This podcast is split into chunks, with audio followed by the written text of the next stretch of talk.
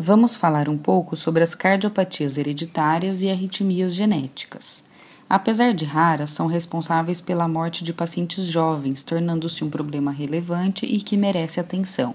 As cardiopatias hereditárias e arritmias genéticas são secundárias a defeitos do DNA celular, defeitos no material genético do indivíduo, conhecidos como mutações. Essas mutações geram alterações na estrutura do coração, seja em sua parte muscular ou no sistema de condução. De maneira geral, podem levar à insuficiência cardíaca e à maior predisposição a arritmias graves e morte súbita. Entre as cardiopatias hereditárias, temos, por exemplo, a miocardiopatia hipertrófica, causa mais frequente de morte em atletas em alguns países, a displasia ritmogênica do ventrículo direito e a miocardiopatia dilatada familiar. Já as arritmias genéticas primárias cursam com coração estruturalmente normal e risco aumentado de morte súbita.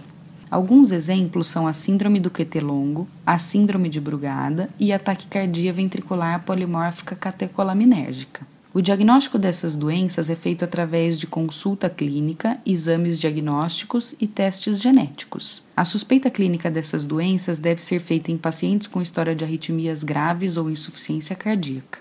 Além disso, como essa alteração é genética e, portanto, pode ser transmitida dos pais para os filhos, essa hipótese pode ser levantada em pessoas com história familiar de morte súbita cardíaca ou insuficiência cardíaca.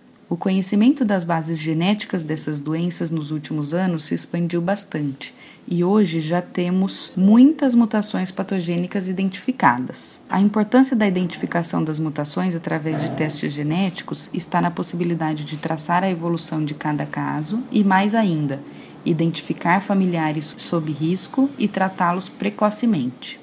Um abraço a todos. Doutora Patrícia Rueda, cardiologista e arritmologista, para o site CardioDF.